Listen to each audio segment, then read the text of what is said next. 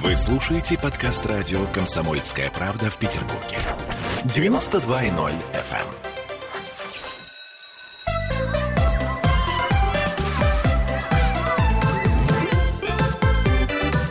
Родительский вопрос. 11 часов и 3 минуты в городе на Неве, и мы начинаем наш разговор. И сегодня с нами Аглая Датышидзе, психотерапевт и психолог Дмитрий Рабинович. И сегодня мы поговорим о стыде.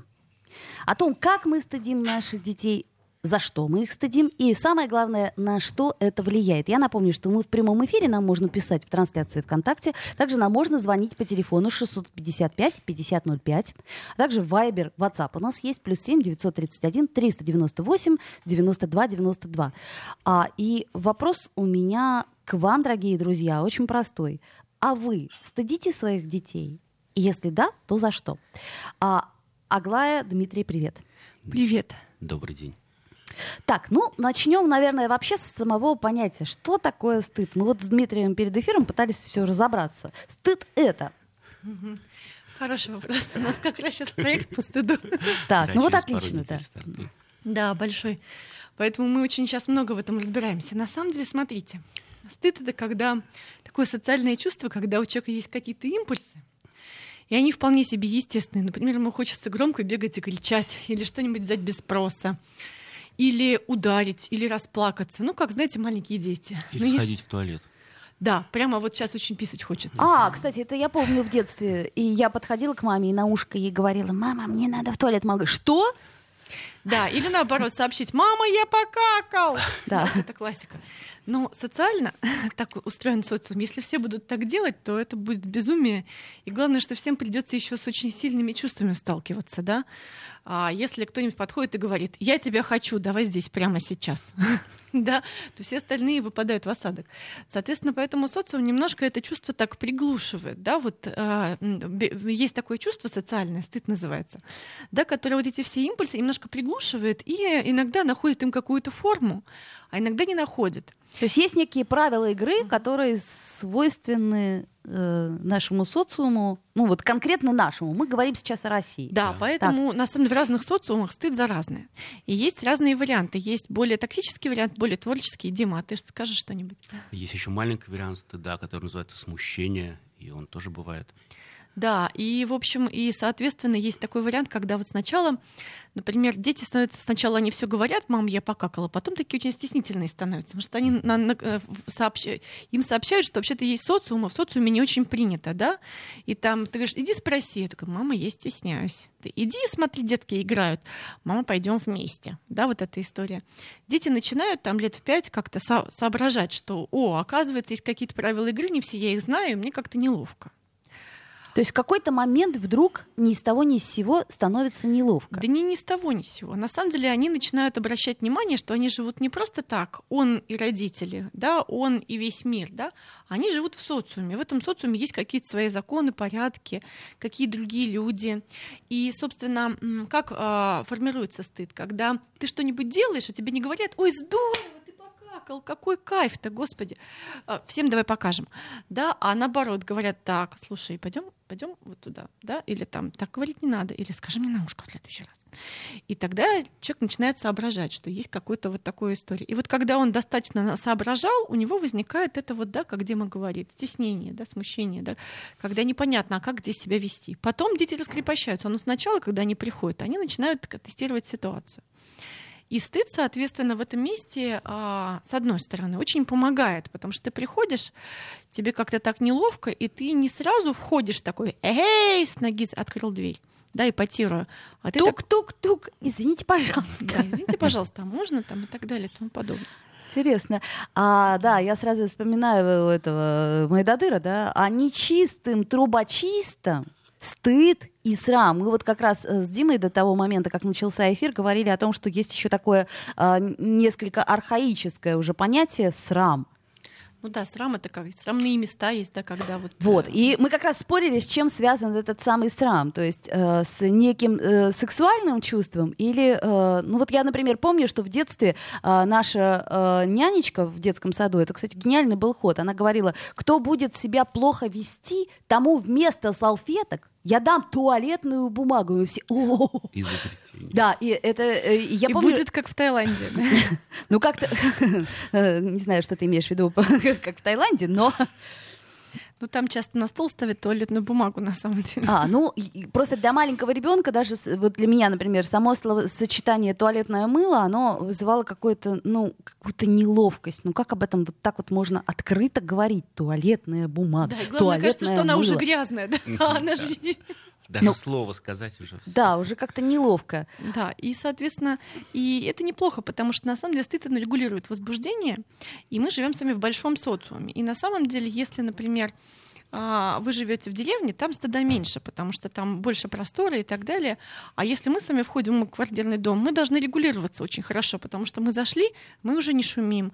А, Мы должны зайти в лифт, от нас должно нормально пахнуть. Мы должны зайти в квартиру, мы должны не шуметь. Поэтому стыда должно быть очень много, чтобы жить в многоэтажных домах в большом социуме. И он обеспечивает как будто бы безопасность э, относительную, То есть я я так живу в этом социуме. Я так понимаю, что сейчас вы так активно топите за то, чтобы мы стыдили своих детей. Это я просто пытаюсь, э, Нет. так сказать, промежуточный итог. Так. Да, смотрите, и, соответственно, вот представьте себе, что человек, значит, испытывает некоторое стеснение. Он заходит как-то бочком-бочком, потому что ему важно понять вообще, что, где он находится. И стеснение дает человеку возможность сориентироваться. Другое дело, что потом есть и потом, значит, вот я вижу что-нибудь, да, вот захожу в студию, и мое возбуждение человеческое нарастает, не сексуальное, а просто вот это, Оль, Оля, привет, да, Дима, привет, студия, привет. Дальше, соответственно, а, и дальше, если все нормально, если ты мне тоже говоришь привет, Дима говорит привет, то я такая ура и поехала, да. Но дальше меня социум может не поддержать. Да, если социум меня не поддержал, то а, ну либо я не то делаю, не туда зашла, не так далее. Заходишь ты в Сбербанк и говоришь, Да. о, привет! Да. Василиса там у нее на бейджике написано. Василиса говорит, «А, здравствуйте. Да. И ты такой думаешь, куда я зашел? Что-то не то. Как ты, это ты заходишь э, куда-то, и тебе как будто ты уже лишний, да, ты зашел вроде по делу, а тебе, на тебя так смотрят, будто бы тут вообще дурак стоишь. Ну вот. И, соответственно, если такого было очень много в детстве, если никакие импульсы не, под- не поддерживались, мало того, ему не объясняли, да, ему говорили, что ты здесь рассказываешь, кричишь, а ему не говорили, слушай, вот ты можешь и хочешь кричать, это круто, иди во двор покричи, или давай поедем покричим, или давай, знаешь, вот как бы подушками побьемся, а бить руками не будем, например, да, там и так далее. То есть не придумывали форму, а все было нельзя и все было стыдно. То возникает, что возникает? Общая блокировка какая-то. Да, возникает так называемое токсическое состояние, Мгм. токсический стыд, когда я м, уже неправильный просто потому, что я вот такой вот есть сам по Мгм. себе. Да? Стыд, кстати, отличается от вины тем, что стыд это когда я неправильный, а вина это когда я делаю неправильно. Поэтому вину искупить можно, а стыд невозможно ничего с ним сделать, да, кроме того, чтобы пережить его в, в присутствии хороших людей, которым тоже нормально, и, и когда тебя попустят. Вот. Ну так вот, токсическое состояние стыда когда я захожу, и я понимаю, что я просто уже сам по себе неправильный и делаю неправильно, и мне ничего нельзя. И то, что я сделал невозможно, я как будто бы занимаюсь таким внутренним газлайтингом постоянно и постоянно внутренним стыжением.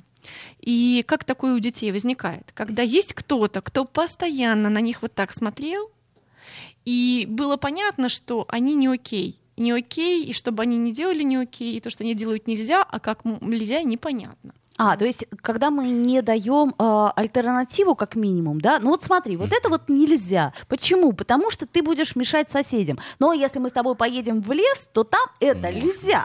Да. Или, например, у тебя есть возбуждение какое-нибудь, да, и оно физиологическое, например, ты очень кричишь, или, например, у тебя есть какое-то эроти- а, эротическое возбуждение по отношению к себе, потому что у маленьких девочек и мальчиков тоже бывает такое какой-то эротизм, да, и чем дальше, тем больше. И в этом месте, соответственно, важно это возбуждение как-то, чтобы оно было принято и был так называемый по отношению э, к ребенку от взрослого присутственный контакт, когда он смотрит и говорит, ну да, ну вот у всех такой бывает, и у меня такой бывает, и у тебя.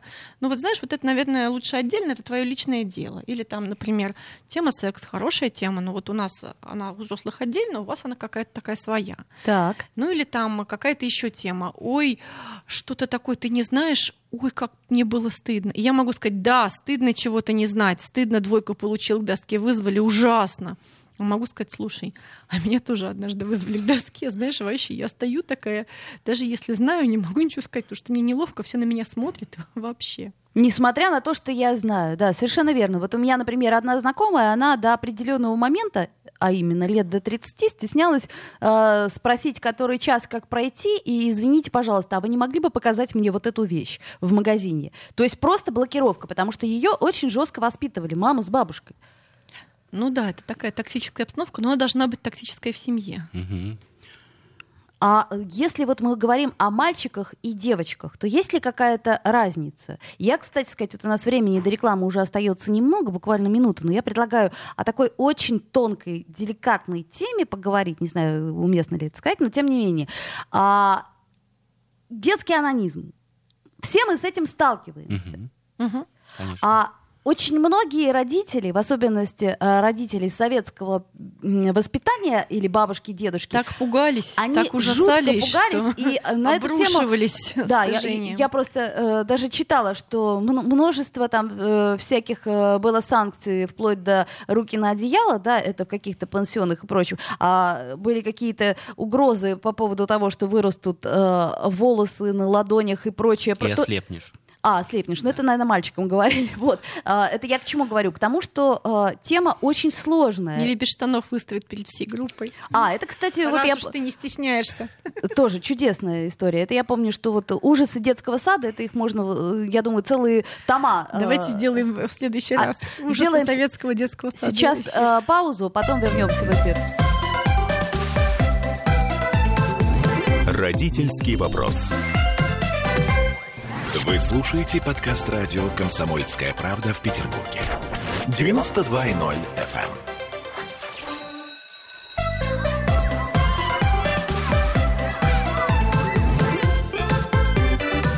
Родительский вопрос. 11.16 в Петербурге. Мы продолжаем наш разговор. А, и продолжаем мы его о стыде. Аглая Датышидзе у нас в гостях э, психотерапевт и э, Дмитрий Рабинович, психолог. Мы в прямом эфире. У нас есть телефон прямого эфира, у нас есть, э, собственно говоря, трансляция ВКонтакте, под которой вы можете нам задать вопрос. И э, мы остановились на такой хитрой теме э, детский анонизм. Я более чем убеждена, что каждый из родителей с этим сталкивался, хотя бы раз э, в жизни. А, да ладно, чего уж там скрывать, мы все с этим сталкивались. Каждый из нас с этим Да. сталкивался. Вот, и В э, качестве ребенка, да. э, как, э, так сказать, э, решить эту проблему для того, чтобы нам э, и не создать токсичного стыда, и чтобы... И вообще, проблема ли это? Вот, да, вот эта вот история о том, что вообще советская психология и советское, как это, даже государство, оно решало те проблемы, которых нет проблемы, да, вот как это, роды, болезнь, там, анонизм, проблемы и так далее.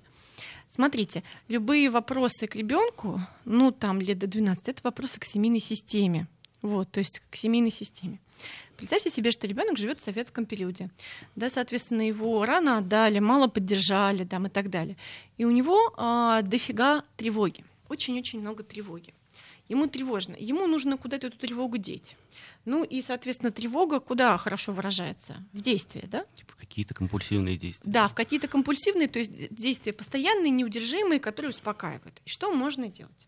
Стереотипии, неврозы, Да, грызть да. ногти, Ну, рвать короче, волосы. Э, Подождите, извините. ну да, подождите. Грызть ногти это позднее чуть-чуть, да, они до этого позднее доходят. Так. Ну да, можно что-то бить, можно кого-то бить. Если у тебя много тревоги, ты решаешь этот вопрос при помощи агрессии, да, ты кого-то бьешь, да, вот там а, дома у тебя не очень хорошо с границами, да, тебе все позволяют, поэтому тебе очень тревожно, ты не понимаешь, что тебе можно, что нет. Ты приходишь и пытаешься побить всех односадников, да, чтобы понять, вообще это можно или нет. Соответственно, вам говорят, у вас агрессивный мальчик, агрессивная девочка, например, да? Дальше. Что ты можешь есть? Да, ты можешь много-много есть, но это тяжело очень много есть, потому что животное надувается. Ты можешь что-то ломать, можешь грызть ногти, вы, вы- волосы вынимать и так далее. И это больно, но это, но это как бы в какой-то момент э, успокаивает. Но представьте себе, что есть такие кнопки да, в теле, внизу, в, в первичных половых органах. Когда ты это делаешь, ты это делаешь сам с собой, и тебе потом приятно Да, они дают удовольствие. Тебе удовольствие, у тебя потом есть разрядка. Да? Мгм. То есть ты не только получил удовольствие, ты тихо у тебя там с собой, но потом тебе спокойно. да? Ты, ты можешь заснуть и, и так далее. И да, подобное. ты получаешь эмоциональную, психическую, физиологическую разрядку. Что это значит? Это значит, что дети, которым тревожно, которым никак с этим не справиться, у которых нет поддержки, которые не могут успокоиться какого-то взрослого, вот, собственно, это их история. И, соответственно, самый худший вариант, когда приходят все вот эти же взрослые вместо поддержки и начинают еще больше гнобить и говорить, ты это делаешь, у тебя волосы вырастут, не знаю, там что, пальцы отвалятся. Вот, соответственно, а как решается этот вопрос? Решается он системно. Вот. А, то есть идея в том, что у ребенка должно быть э, достаточно, ну, как гораздо меньше тревоги. Меньше тревоги это значит больше поддержки, больше границ, больше взрослых, которые на него смотрят а, и находятся вместе с ним, больше диалога, больше обнимашек и всего вот этого. Потому что анонизм вот в возрасте 3-5 лет, он не имеет отношения к сексуальному, он имеет отношение к большому объему энергии и большому объему тревоги. Собственно, и все. Скажешь что-нибудь, Дим, еще? Ну, я думаю, что иногда, как я делал, да, я говорил, ну, когда получалось, что я это видел, я говорил, ну, люди это делают все, и важно просто это делать в одиночку, как-то не показывать, потому что у людей принято это делать в одиночку. Ну вот смотрите, хм. и когда мы говорим про анонизм, например, ну, смотрите, ведь угу. советское государство пыталось решить вопрос гомосексуализма, анонизма, э, творческих людей, ну чего угодно, короче, Полностью тех, кто не запрещить и все. Тех, кто не думает, тех, кто не думает, тех, кто думает. Ну, короче, какие-то вопросы нужно решать такие, которые не решаются и которые вообще не вопросы, да, а чтобы как-то занять людей. Вот. Но к чему я все это говорю? К тому, что а если мы говорим про Анонизм сам по себе, ну, когда снижается уровень тревоги, это уходит в фон, да, человек пользуется этим только когда у него, и у него зашкаливает очень. А если мы говорим, вот, наверное, ты говорил уже дальше, когда ты встречал своих сыновей там уже подростками, да, но это другая же история, это исследование своей сексуальности, и здесь важно какую-то просто объяснить, что это твое личное дело, вот у тебя есть комната, люди делают это сами, да, люди делают это вот так, а, все это делают, э, да, там есть какие-то, может, есть правила, нет правил, да, но правило заключается в том, что это твое личное дело. А э, я бы еще хотела э, остановиться все-таки на маленького ребенке. То есть э, практически мы что? Э, не замечаем. Смотрите, мы говорим, что э, ребенок носитель симптома семейной системы. Мы видим анонизм у ребенка. Мы с ребенком ничего не делаем. Мы, э, как взрослые, влияем, если мы родители, на семейную систему, то есть на себя, у моего ребенка большой уровень тревоги. Значит, у него недостаточно поддержки, недостаточно границ, недостаточно не об кого ему успокоиться, он сам об себя успокаивается, да? То есть нужно сделать так, чтобы было достаточно границ, до... меньше тревоги, Понятно. больше поддержки, чтобы ему было обо что успокоиться, кроме вот этой кнопочки. Ну, то есть фактически мы э, ни замечания ребенку не делаем, ни, так сказать, э, э, не фиксируем у него в голове тот факт, что мы заметили это. Ну, я бы в этом месте э, не говорила так просто, да, это зависит от того, э, что это за ребенок, что это за ситуация. Если есть какой-то а, хороший контакт с ребенком, и ребенок это предъявляет как проблему и говорит, мамочка, я так не хочу это делать, а руки сами тянутся, ну я-я, что же мне делать? Тогда можно как-то об этом поговорить. Ну вот так вот поймать и заметить, а, ну это может быть, мне кажется, травматично. А ты что думаешь? Да, мне тоже кажется травматично, да. Да, то есть это какой-то, представьте себе, что человек формирует свой внутренний мир, и он как-то пытается справиться с, вообще с тем, что происходит вообще в большом мире. И это уже его способ справляться. Ну, любой способ справляться, прошу прощения, да, это вариант творческого приспособления вообще к жизни. Кто как приспосабливается. Вот я вот в эфире чай пью, тоже как бы как-то успокаиваюсь бодрящим чаем.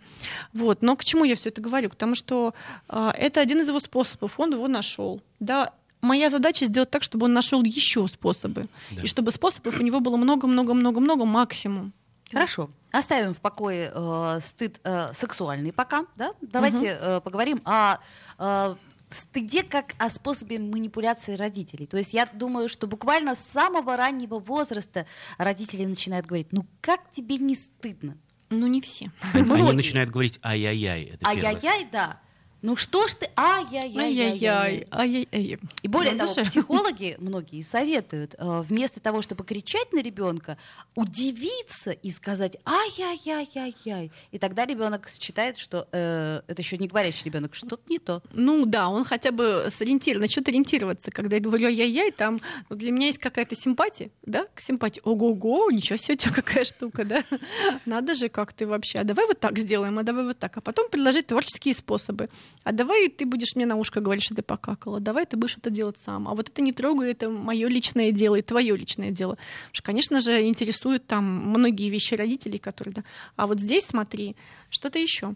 Ну и про манипуляции, я думаю, что не все родители так делают. Но я понимаю, что когда я встречаюсь со стыдом, вот у нас, господи, на программе будет много про это, есть такая треугольная история, да? Я встречаюсь с ребенком. Ребенок что-то делает, например, анонирует, ну, занимается мастурбацией, ранней мастурбацией, да? А, и в этот момент что происходит со мной? Что со мной происходит? А в этот момент я чувствую, может быть, возбуждение тоже, может быть, я чувствую ужас, может быть, я чувствую вину, может быть, я чувствую злость, может быть, я чувствую Страх. такой объем страх, такой объем тревоги. У меня проносится вообще вся жизнь, как мой ребенок станет, не знаю, маньяком сексуальным, или в зависимости от того, что я вообще думаю и какой у меня бэкграунд вообще, какие у меня фантазии. А, Я вспоминаю бабушек на лавочке, которые меня тоже стыдили там за короткую юбочку и так далее. Проститутка. Меня стыдили. У меня однажды были шортики и топик. В Вор- в Воронеже я гуляла. И за мной ходили мальчишки и говорили мне, что я не такая, потому что у меня не футболочка, а топик. А это было очень модно. Просто в Питере было модно, а до Воронежа еще мода не дошла. Вот. Понятно, да. Топик был в клубничку, я помню, вообще это было, ну, стыдно. Вот, ну к чему я говорю? К тому, что вот есть ребенок, я это чувствую, и я чувствую большой объем возбуждения а, психоэмоционального. И вопрос в том, что я с этим делаю. Я могу что-то сделать с ребенком, чтобы я, взрослый человек, не чувствовала этого эмоционального возбуждения, потому что мне нужно что-то с этим сделать. Я понимаю, что мой ребенок занимается анонизмом. Это значит, что, скорее всего, в моей семейной системе, а я догадываюсь, что-то не так, да, раз у меня ребенок, да, и со мной что-то не так, надо что-то делать. И это сложно, да. И проще, конечно, погасить ребенка, чтобы он этого не делал. Не знаю. Никогда в жизни. Да, Даже не смей. да, чтобы я этого не видел, да, и так напугать и застыдить, чтобы никогда больше. Если я еще раз это увижу, у тебя будут большие проблемы. Ну да, или, а, ну, соответственно, а, и на самом деле эта реакция, это от слова паническая, реакция ужаса. Вот так вот наскочить и начать стыдить прямо сейчас. Да, это реакция ужаса, реакция травматическая такая, да, как бы. Реакция родителя травматическая, Да, естественно. да, то есть он в этом, ну и, конечно, он травмирует, да, человек, который кого-то боится, он в ужасе, он может э, травмировать себя и другого. Вот, соответственно, поэтому задача родителя, конечно же, немножко так что-то сделать со своим возбуждением, сделать паузу и не наскакивать сразу. Да, мы, вот. мы вот сейчас скоро тоже сделаем паузу, чтобы так сразу не наскочить. Это я к чему говорю? К тому, что я предлагаю э, после рекламы и новостей поговорить вот о чем. О том, а, когда мы испытываем стыд за нашего ребенка. Это Испанский. да, вот тот самый испанский стыд за другого человека, когда ребенок начинает вести себя как-то не так, как нам бы хотелось, и, э, э, естественно, реакция общественности этот испанский стыд очень сильно подогревает. А я напомню, что мы в прямом эфире, Аглая Тышидзе, Дмитрий Рабинович и Ольга Маркина с вами обсуждают стыд. Сделаем паузу. Родительский вопрос. Вы слушаете подкаст радио «Комсомольская правда» в Петербурге. 92.0 FM.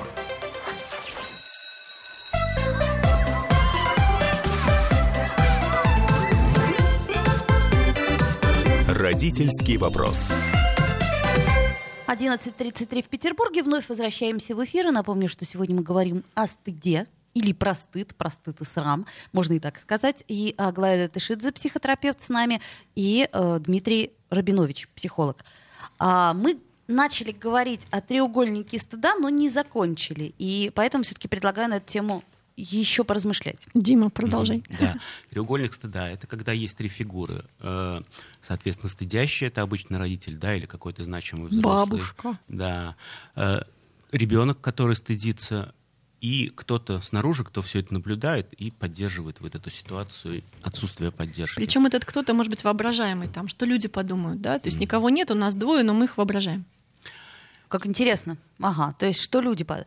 Как тебе не стыдно, что соседи скажут? Соседям вообще э, ехала-болела, да, эта ситуация, но они являются гипотетическим третьим наблюдателем, который дает свою оценку уже заранее, априори, да, и тем самым обостряет ситуацию. Негативную оценку. Ну, это, Или конечно. Бог еще Бог, да. наблюдает. А это вообще очень удобно. Э, Перед людьми, перед Богом, ну да, Бог все время наблюдает, поэтому да. И что дальше, Дим? А, а я хотел сказать про, про то, что вот все эти ситуации, дети, когда развиваются, они интроицируют в себя родительские фигуры. И когда вырастают, какие родители были или бабушка, тот же самый голос у нас внутри говорит, э, например, как стыдит, да, да, внутри, да, такой внутренний критик. А если этого было очень много, то у нас защиты практически нет, и мы часто сами перед собой как будто бы стыдимся. Но на самом деле это есть воображаемый. Да, но на самом деле идея в том, что если особенно много стыдили в тот период, когда у человека не было никакого фильтра между тем, что говорят его близкие, потому что они очень близкие, он вырос из них, между ними и так далее, то получается, что внутри у него есть какая-то токсическая штука, от которой у него нет защиты. То есть если снаружи его стыдят, может, ему не так, но он сам внутри себя стыдит и газлайтит, и порицает, и что угодно делает, и тогда, как Дима да, сегодня говорил, у него нет выхода, собственно, в творчество. Да, у него нет выхода. Э, э, есть разные профессии, да, мы говорили о том, что есть разные профессии, в каких-то больше творчества, в каких-то меньше.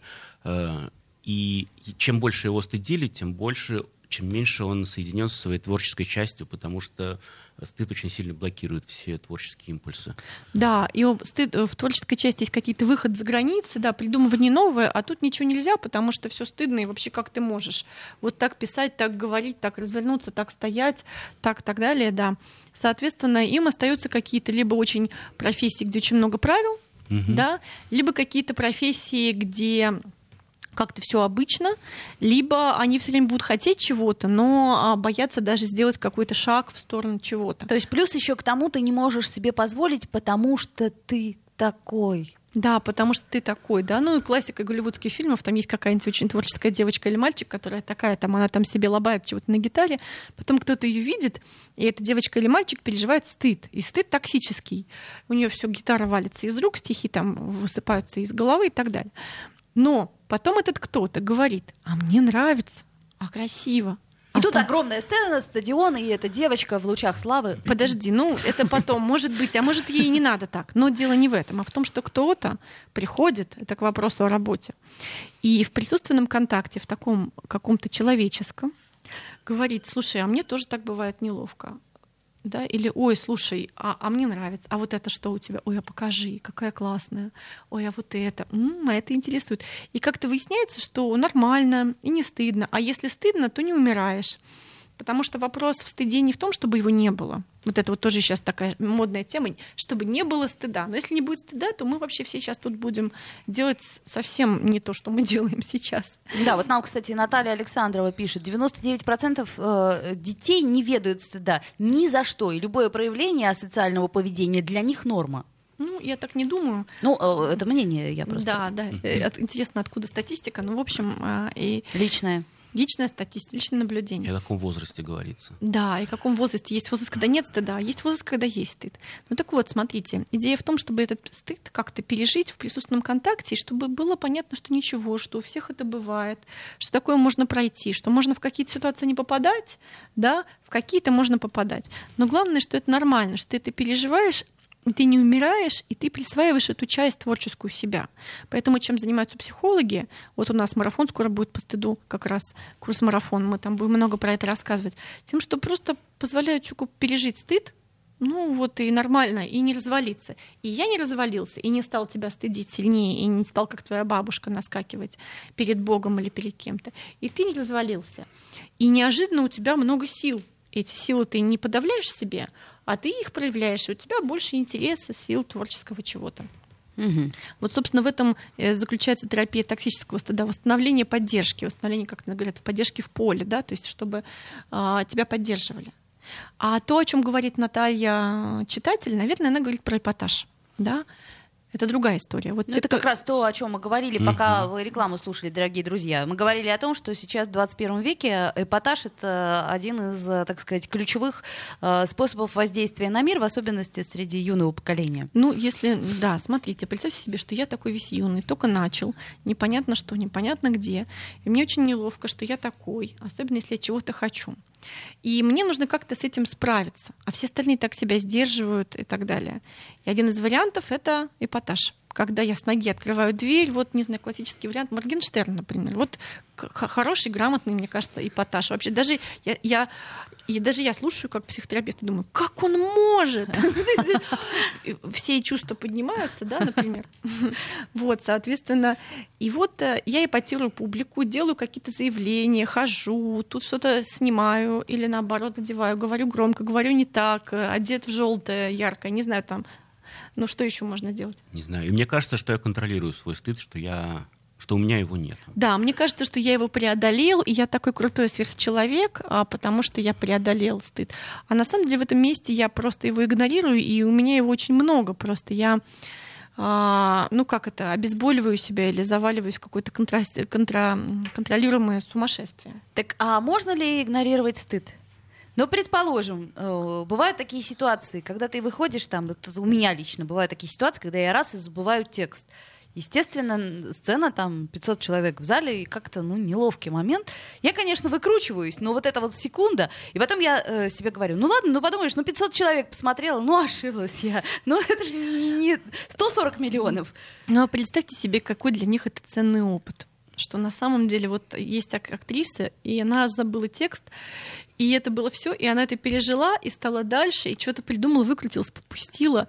И для них это, господи, а со мной вот буквально вчера было то же самое, и как она, и я. То есть, А вспомните, как фигурное катание, когда да. падают, да, вот прямо, «А!» и ты думаешь, ох, какой ужас. Да, ну вот как бы ужас, стыд, срам вообще и так далее, да, а, как это, позор, да, позор, да, там, зор, да, смотрят, когда увидели твой, ой, твой срам, увидел весь мир, это же позор, Позор. да.